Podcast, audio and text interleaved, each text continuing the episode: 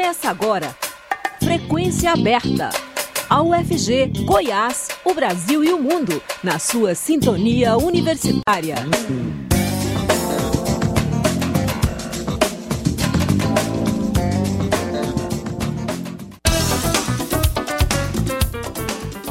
Olá, boa tarde. Agora são 5 horas 2 minutos e está começando Frequência Aberta. Eu sou o Delfino Neto, sigo com você até as 5 e meia da tarde, trazendo as principais notícias de Goiás, do Brasil e do mundo. Você pode nos ouvir também pela internet, no site da Rádio Universitário, por meio do aplicativo Minha UFG. O Frequência Aberta está disponível ainda em formato de podcast nas principais plataformas digitais. O governo do presidente Luiz Inácio Lula da Silva, do PT, publicou nesta segunda-feira uma medida provisória que prorroga a desoneração dos impostos federais que incidem sobre combustíveis. As medidas provisórias têm força de lei assim que são publicadas pelo Executivo, mas para que as regras passem a vigorar em definitivo, o Congresso precisa analisar a validade da proposta em até 120 dias. De olho nas eleições, o governo do ex-presidente Jair Bolsonaro havia zerado os impostos federais sobre os combustíveis, mas somente até o dia 31 de dezembro de 2022. Para que a medida continuasse em vigor neste ano, era necessária a edição de uma nova medida provisória.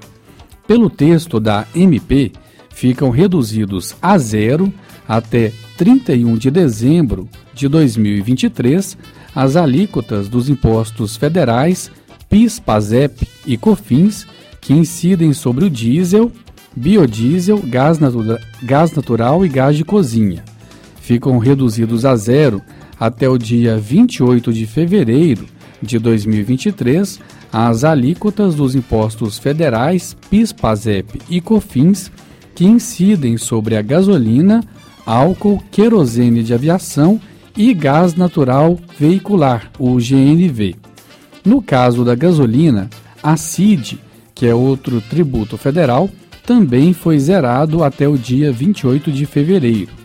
A isenção de impostos federais, nos prazos propostos pela medida provisória, vale também para importação desses produtos.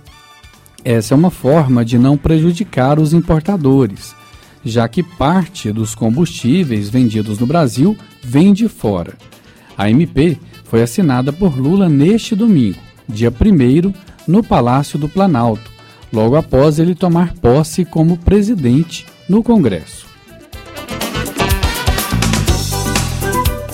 Lula manda revogar processos de privatização de oito estatais iniciadas por Bolsonaro, entre elas a EBC, a Petrobras e os Correios. O despacho com a determinação foi assinado no domingo, logo após a posse de Lula, e publicado nesta segunda-feira no Diário Oficial da União. Lula determinou a retirada dos planos de privatização das seguintes estatais: Petrobras, PPS, a Pressal Petróleo SA, Correios, EBC, Empresa Brasil de Comunicação, DataPrev, Empresa de Tecnologia e Informações da Previdência, Nu, Nuclev, que é Nuclebras e Equipamentos Pesados, Serpo, Serviço Federal de Processamento de Dados, e Conab, Companhia Nacional de Abastecimento. Lula justificou no despacho a necessidade de assegurar uma análise rigorosa dos impactos da privatização sobre o serviço público e sobre o mercado. No despacho, o presidente ordenou que os seguintes ministros revoguem os atos que qualificaram as estatais no PPI, Programa de Parcerias de Investimentos da Presidência da República, ou que incluíram no PND, Programa Nacional de Desestatização. Casa Civil, Rui Costa. Ministério da Fazenda, Fernando Haddad. Ministério da Agricultura, Carlos Fávaro. Minas e Energia, Alexandre Silveira. Ministério das Comunicações, Juscelino, Fi, Juscelino Filho, Previdência, Carlos Lupe, Secretaria de Comunicações, Paulo Pimenta. O governo de Jair Bolsonaro, encerrado no sábado, dia 31, tinha entre as diretrizes avançar nas vendas e concessões de ativos públicos. Em maio, o então ministro de Minas e Energia, Adolfo Sachida, entregou o pedido para que fossem realizados os estudos para a privatização da Petrobras e da estatal do pré-sal. O conselho do PPI recomendou a Bolsonaro a inclusão da Petrobras na lista do estudo para uma possível privatização.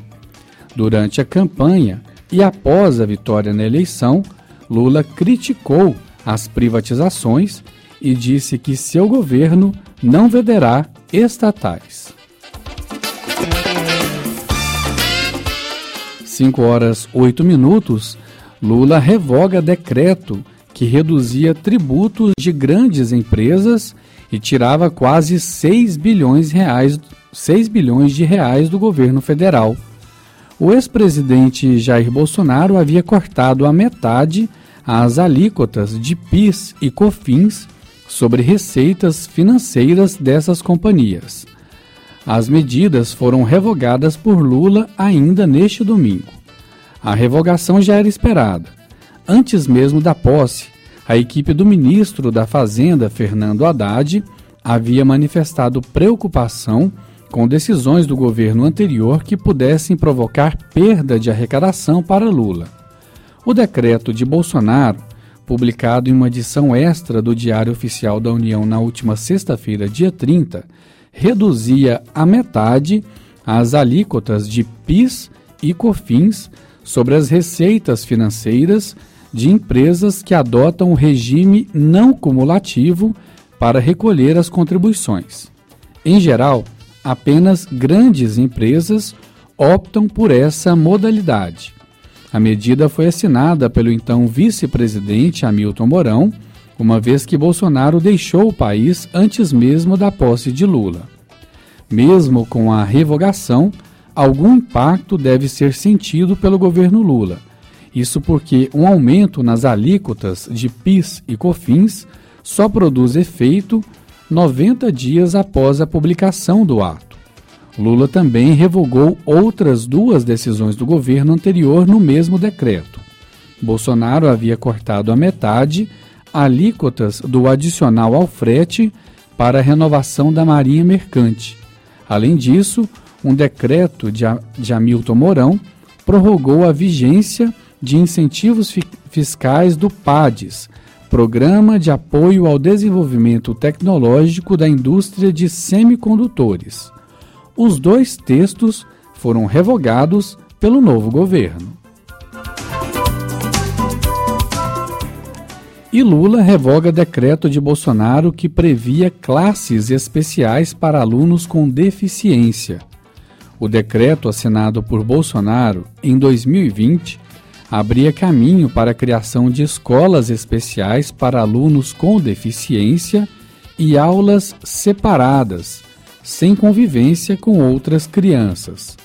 A normativa foi suspensa pelo plenário do STF no mesmo ano, após uma ação questionar a chamada Política Nacional de Educação Especial, criada para alunos com deficiência, transtornos globais do desenvolvimento e altas habilidades.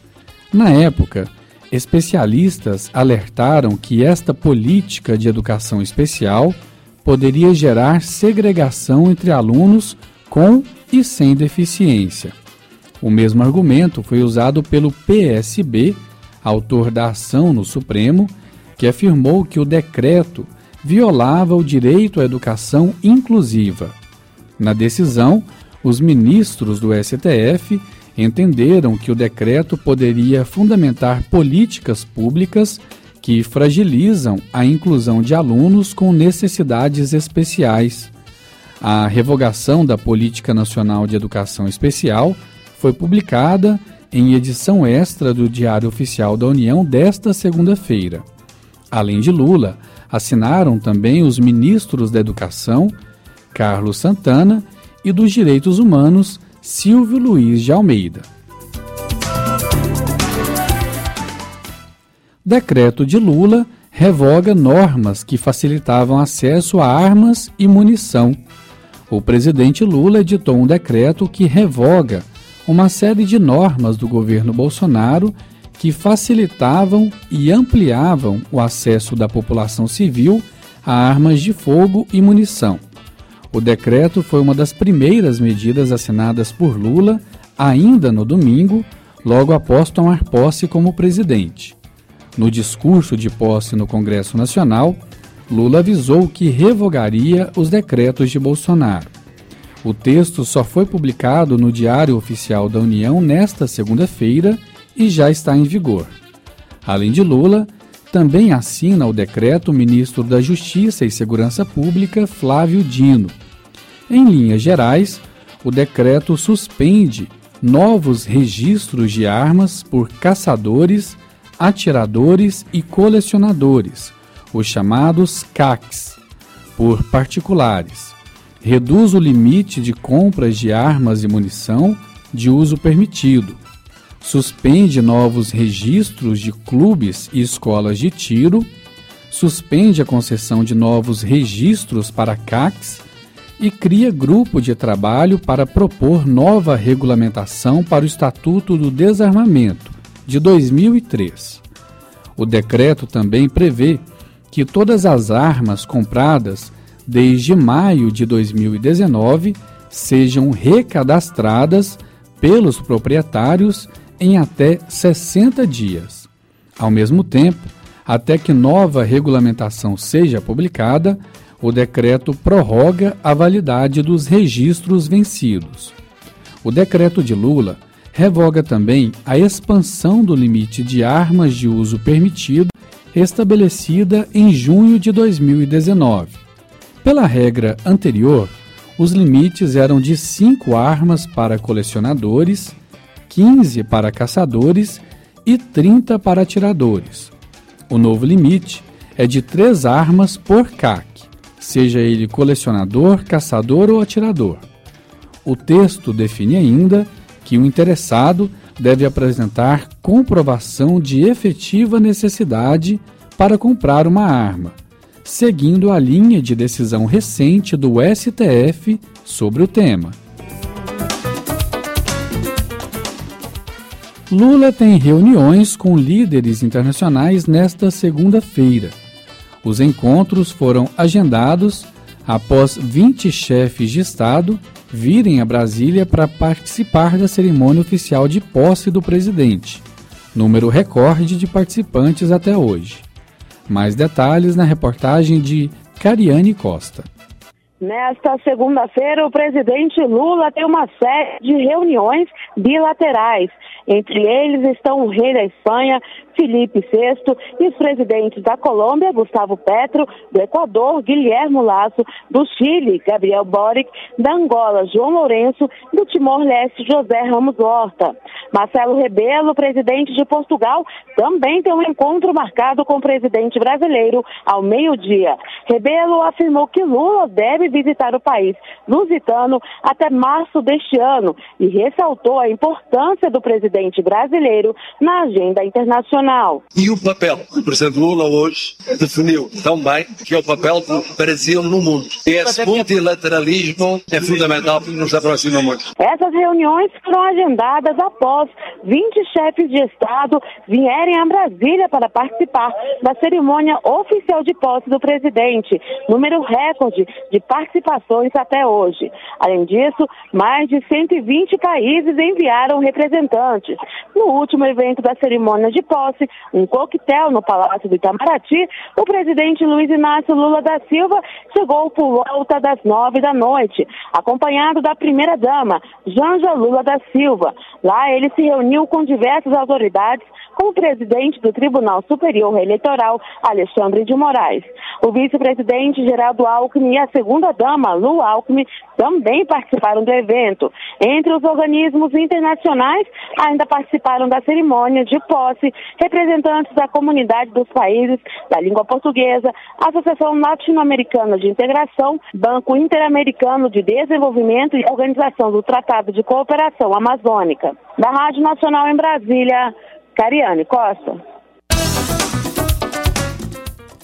E já está em vigor o novo salário mínimo de R$ 1.320. Mais detalhes na reportagem de Gabriel Correia.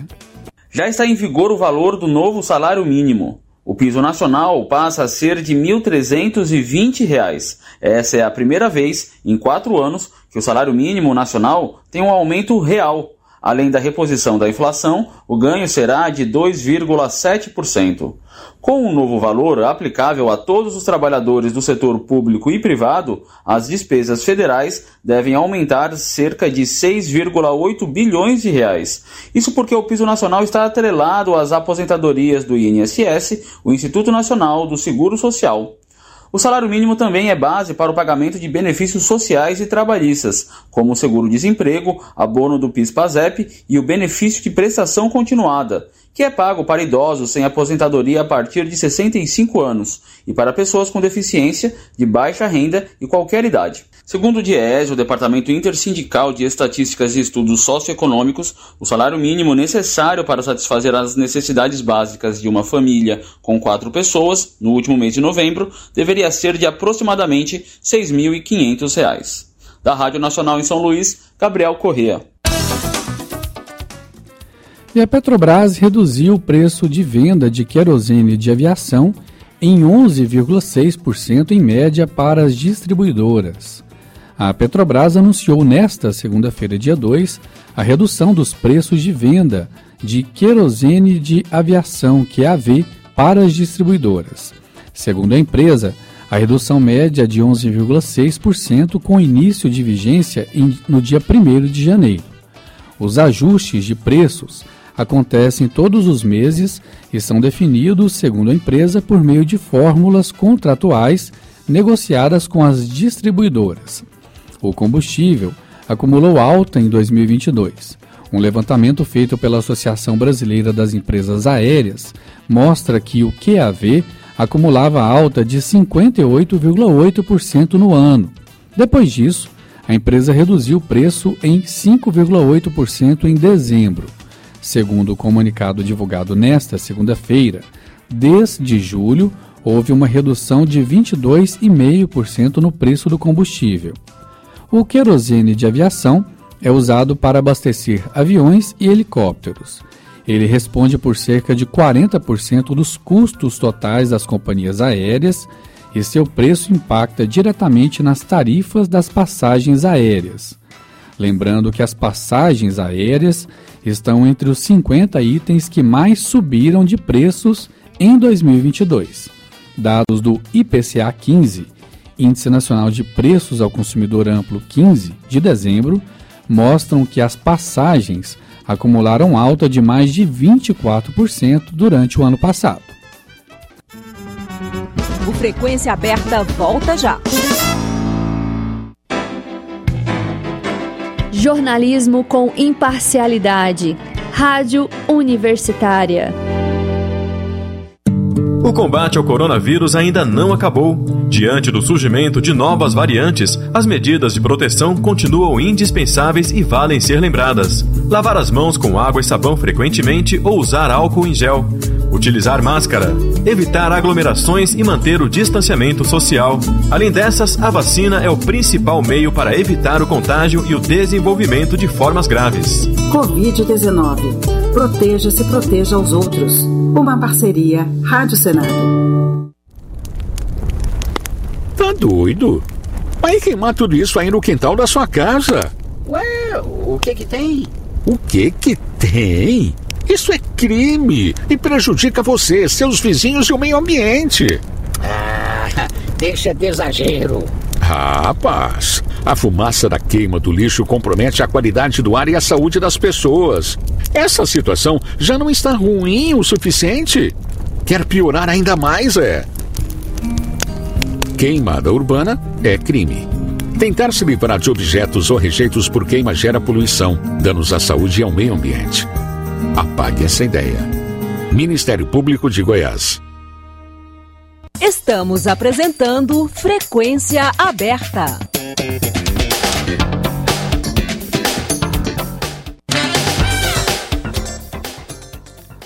Fãs enfrentam calor de quase 30 graus e fila de duas horas e meia para velório de Pelé. A Vila Belmiro, estádio do Santos Futebol Clube, está lotada para a despedida de Edson Arantes do Nascimento, Pelé. A fila para dizer adeus ao rei do futebol tem uma média de duas horas e meia de espera. E além da fila, os fãs precisam encarar um calor de quase 30 graus para se despedir do ídolo. O velório foi aberto ao público hoje às 10 horas da manhã e terá duração de 24 horas. Já passaram pelo velório figuras importantes do mundo do futebol, como o presidente da FIFA, Gianni Infantino, da Comebol, Alejandro Domingues, e da CBF, Edinaldo Rodrigues. O ministro do Supremo Tribunal Federal, Gilmar Mendes, foi a primeira autoridade a chegar na Vila Belmiro. O atual governador de São Paulo, Tarcísio Freitas, também passou pelo local. A expectativa de que o presidente Luiz Inácio Lula da Silva compareça ao velório amanhã. Márcia Aoki, viúva de Pelé, chegou ao velório pouco depois da abertura ao público e chorou muito ao lado do caixão, sendo consolada por Edinho, um dos filhos do rei. Outros filhos e netos também foram à Vila Belmiro, Pelé morreu na última quinta-feira, dia 29, aos 82 anos de idade. Segundo o atestado de óbito, registrado em um cartório de São Paulo, o rei do futebol morreu por quatro causas: insuficiência renal, insuficiência cardíaca, broncopneumonia e adenocarcinoma de cólon. 5 horas 24 minutos, corpo do Papa Emérito Bento XVI é velado na Basílica de São Pedro, no Vaticano. Milhares de pessoas lotaram a Basílica de São Pedro nesta segunda-feira para prestar as últimas homenagens a Bento XVI. O público poderá ver o corpo do Papa Emérito hoje, amanhã e na quarta-feira, dia 4, das 9 da manhã às 7 da noite, no horário local. Na quinta-feira, o funeral na, será na Praça de São Pedro, em frente à Basílica. A cerimônia será presidida pelo Papa Francisco, a partir das nove e meia da manhã, no horário do Vaticano, às cinco e meia da manhã, no horário de Brasília. Os funerais papais normalmente, normalmente atraem chefes de Estado de todo o mundo, mas desta vez o Vaticano disse que delegações oficiais virão somente da Itália e da Alemanha, país natal de Bento XVI, sugerindo que o evento será discreto. Após a cerimônia, o corpo será levado de volta à Basílica de São Pedro, onde são enterrados todos os papas. Especialista reforça a importância de se vacinar contra a gripe todo ano. A diretora da Sociedade Brasileira de Imunizações, Flávia Barros, explica que além de o vírus da gripe fazer mutações e o nosso corpo precisar de vacinas novas para prevenir as infecções, o tempo de proteção da vacina da influenza é pequeno. Saiba mais na reportagem de Beatriz Albuquerque. Todo mundo já sabe que precisa se vacinar todos os anos contra a gripe durante as campanhas promovidas pelo governo federal. No final de setembro, a OMS, a Organização Mundial da Saúde, enviou aos países a recomendação para a confecção dos imunizantes para 2023, levando em conta estudos que analisam os tipos de vírus de influenza que mais estão circulando no mundo. A diretora da Sociedade Brasileira de Imunizações, Flávia Barros, explica que além do vírus da gripe fazer mutações e o nosso corpo precisar de vacinas novas para prevenir as infecções, o tempo de proteção da vacina da influenza é pequeno.